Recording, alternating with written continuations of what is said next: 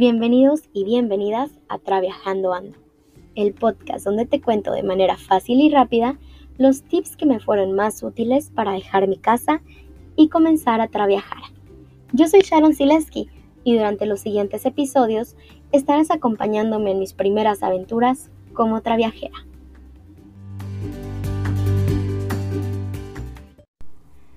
Estamos de regreso con el segundo episodio de trabajando. Estoy trabajando, ya hablo como trabajando. trabajando. Eh, estoy bien contenta porque, bueno, ya no nada más quedó en una idea que empezó y nunca se terminó, sino que le estamos dando continuidad y bueno, esperemos que así continúe. El día de hoy, como ya pudieron ver en el título, vamos a platicar un poquito de cómo es vivir en un Airbnb, en un hostel y de ahí ustedes podrán tomar la decisión de cuál es la mejor opción para su próximo viaje. Ahora, quiero que estemos todos claros que en este podcast vamos a hablar de traviajar.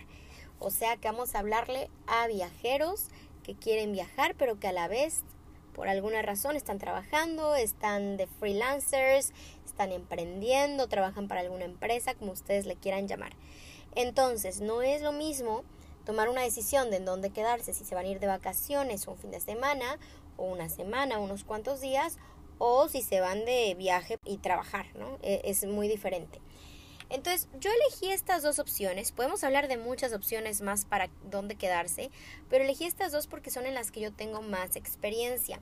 Cuando inicié como traviajera, inicié en Playa del Carmen en un hostel, de ahí me fui a Isla Mujeres en hostel, Cancún en hostel, de ahí me fui a Colombia, hostel el primer, los primeros 10 días y de ahí pasé a Airbnb en donde estuve unos 3 meses. Ahora llevo en Brasil ya casi dos meses, no, ya casi tres meses y me la he pasado en hostel. Por lo que pueden ver, parece ser que el hostel es mi mejor opción, pero vamos a platicar un poquito de cuáles son esas diferencias que pueden hacer mejor una opción de la otra.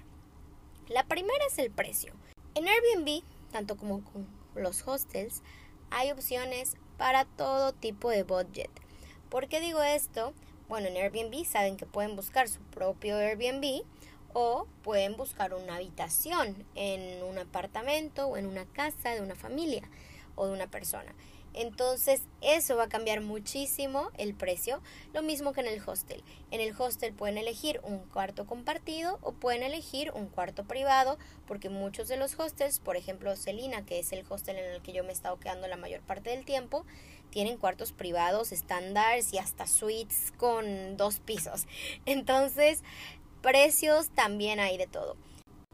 La diferencia sobre todo recae en si vas a viajar solo o acompañado. Yo diría que va a ser lo que va a definir en dónde te vas a quedar. Entonces yo como viajera eh, solitaria, podría decirlo, la verdad es que he encontrado en los hostels más seguridad, me siento más cómoda, más segura porque siempre hay gente alrededor, siempre sé que voy a tener alguien ahí con quien contar, como le digo a todos mis amigos, a pesar de que viajo sola, nunca estoy sola porque siempre por alguna razón encuentro pues a un compañero, compañera, compañeros de viaje que se quedan conmigo durante unos días, un tiempo y pues en realidad no me siento como si estuviera sola. Entonces, creo que eso puede ser bastante determinante.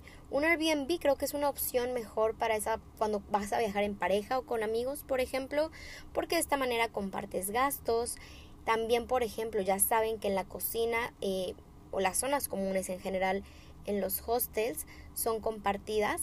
Entonces la cocina normalmente depende qué tan ocupado sea el hostel, de qué tan grande sea el hostel.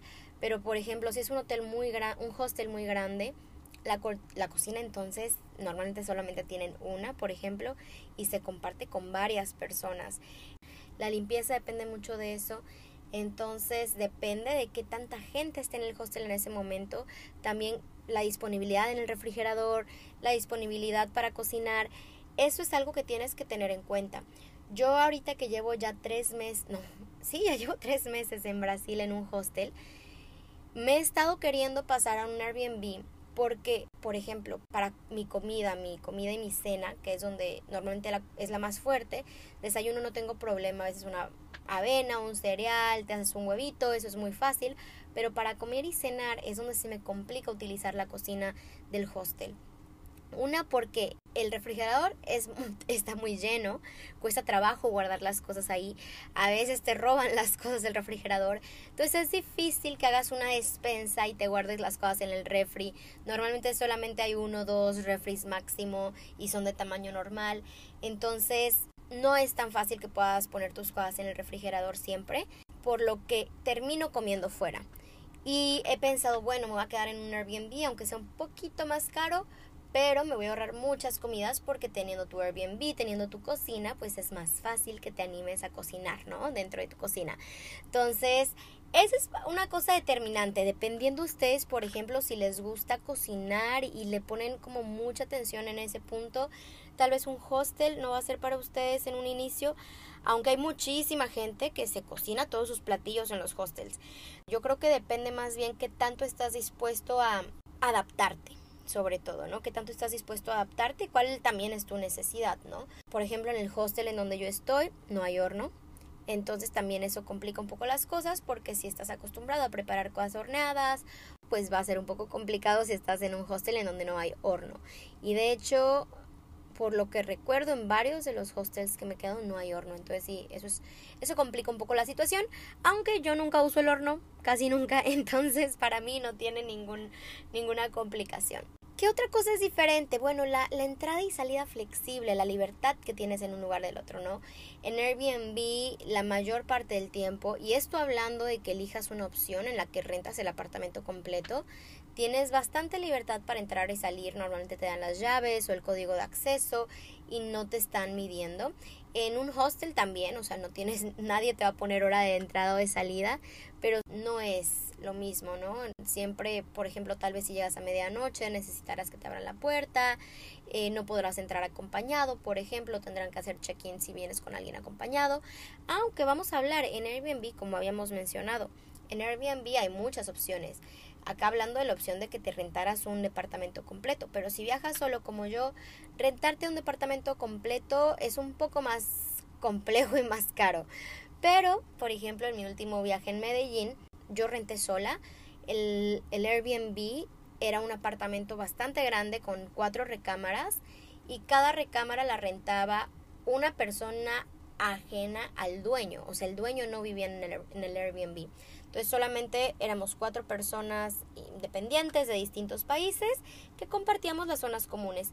Pero era bastante bueno porque era pues como no vive el dueño ahí, te sigues sintiendo bastante en libertad de usar el espacio común como quieras, nadie es el dueño, entonces en realidad las reglas las ponen entre, entre todos ustedes, no te están checando la entrada o la salida.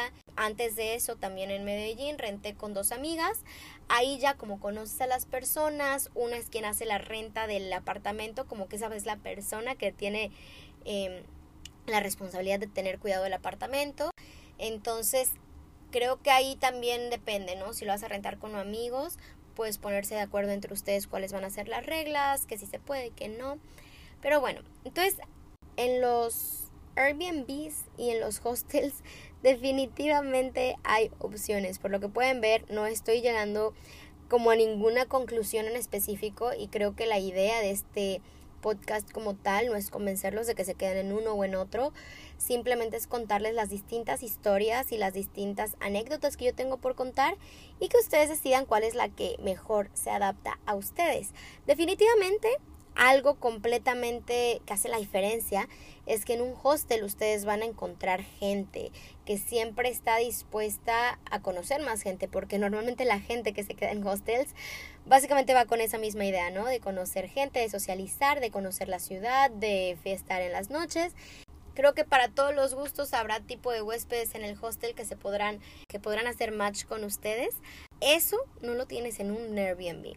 Lo que puedes tener en un Airbnb es que te toque un host muy cool que esté pendiente de ti, que te sugiera, que te haga sugerencias, pero mayormente el Airbnb lo toman como un negocio y no como una experiencia para conocer gente de otras culturas. Para eso, por ejemplo, estuviera Couchsurfing, que para los que no conocen es como un Airbnb, podría decirse, pero es gratuito, no pagas ni un peso y normalmente hay quien pone el espacio es alguien que tiene tal vez un sillón o una cama para ofrecerte dentro de su, de su casa y normalmente esas personas sí están más abiertas a conocer, a mostrarte, a sacarte a pasear. Entonces, bueno, pero esas no voy a hablar porque la verdad yo nunca la he probado personalmente. Tengo muchos amigos que la han usado, Couchsurfing. La he usado, por ejemplo, tienen unas opciones de Hangouts, que es para que tú crees grupos y que digas, hoy quiero ir a la playa, y entonces la gente se une a tu plan. También de eso podemos platicar más adelante. Lugares para hacer y para buscar los mejores hostels o Airbnbs.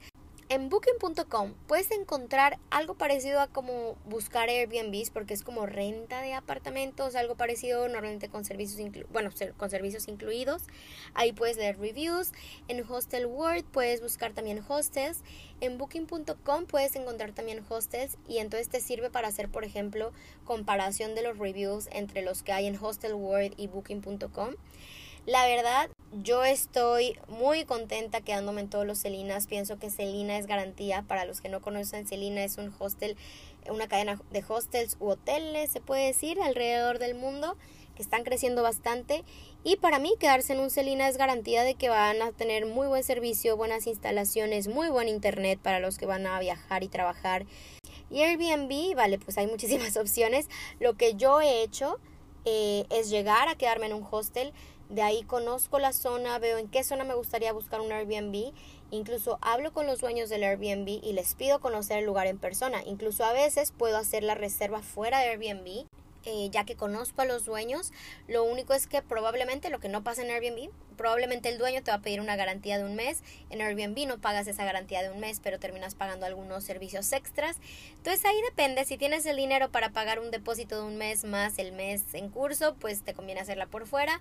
Pero si no, eh, Airbnb es muy buena opción, es muy fácil de usar y bueno, ya saben que hay garantías para cualquier cosa que pudiera pasar.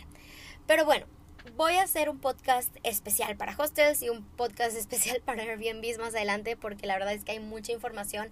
Lo que yo sí les recomiendo es que prueben las dos, vean cuál les gusta más, con cuál se sienten cómoda, tal vez empiecen con hostels y luego si deciden quedarse más tiempo, pues sean un Airbnb. No lo sé, o al revés, también hay gente que lo hace al revés, o a veces hacen Airbnb entre semana y hostels fin de semana, para todo hay gustos cada quien le acomodará algo distinto. Si ustedes tienen experiencia o comentarios respecto a esto que estoy platicando, tienen una opinión distinta o tienen alguna opinión similar o algo que me esté eh, faltando platicar en este podcast, pues ya saben que están mis redes sociales, que bueno, como ya les conté, por ahora solo tengo Instagram, es Sharon-Sileski, lo voy a poner en la descripción también. Y pues nada, nos estaremos viendo en el tercer episodio de Traviajando. Muchísimas gracias por escuchar, espero que les haya gustado y les haya sido súper útil.